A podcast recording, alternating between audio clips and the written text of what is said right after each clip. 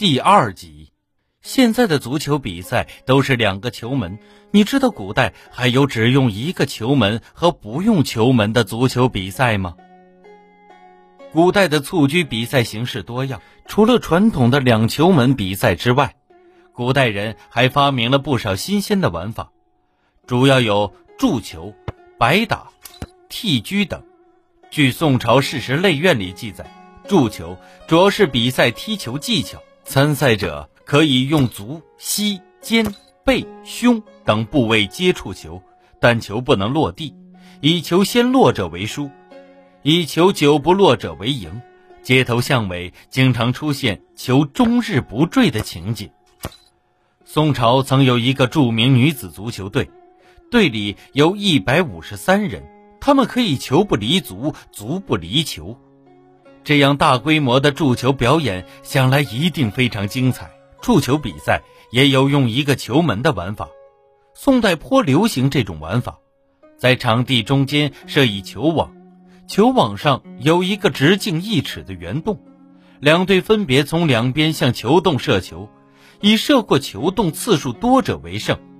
与现在不同的是，当时的规定是队友之间用脚传球，但是不能让球落地，规则类似于现在的排球。可以说是一种脚上排球。除了这种正式的分队比赛，蹴鞠玩法中更多的是不分队、没有球门和球网的玩法。白打采取两人或多人对踢的方式，主要是比赛球技，就好像我们常常见到的一伙人踢毽子一样。其中一人玩的独角戏叫做一人场户，是难度最大的一种玩法。功夫好的能用头、脚和膝盖来碰球，一只皮球仿佛粘在身上一般。两个人对踢的二人场户有挑踢等动作，三人场户就是三个人站成三角形，互相颠球对踢。唯一的要求是不要让球落地，相对来说比较简单。白打球通常不像正规蹴鞠那样严格按照一定的次序传踢。踢起来更加自由洒脱，特别适合女子，因此往往成为宫女们的娱乐项目。民间有很多以白打赌钱的，有的人一下子就输了百钱，可见其实一点儿也不白打。白打注重花样和技巧，古人还给其中一些动作取了名字，如转乾坤、燕归巢、斜插花、风百合、佛顶珠。旱地拾鱼、金佛推磨、双肩背月、拐子流星等。替居主要是比赛谁踢得高。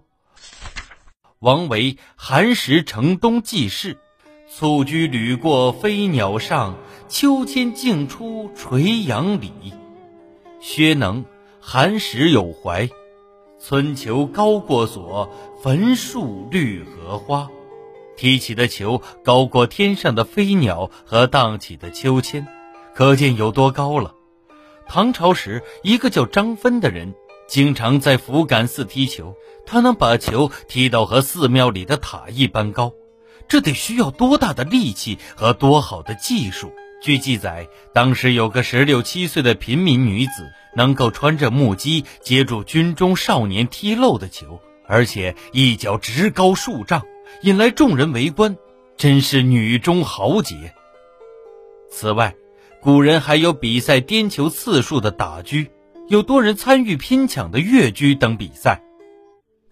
您刚才收听的是《体育娱乐中华文化十万个为什么》，同名书由中华书局出版，演播野狼。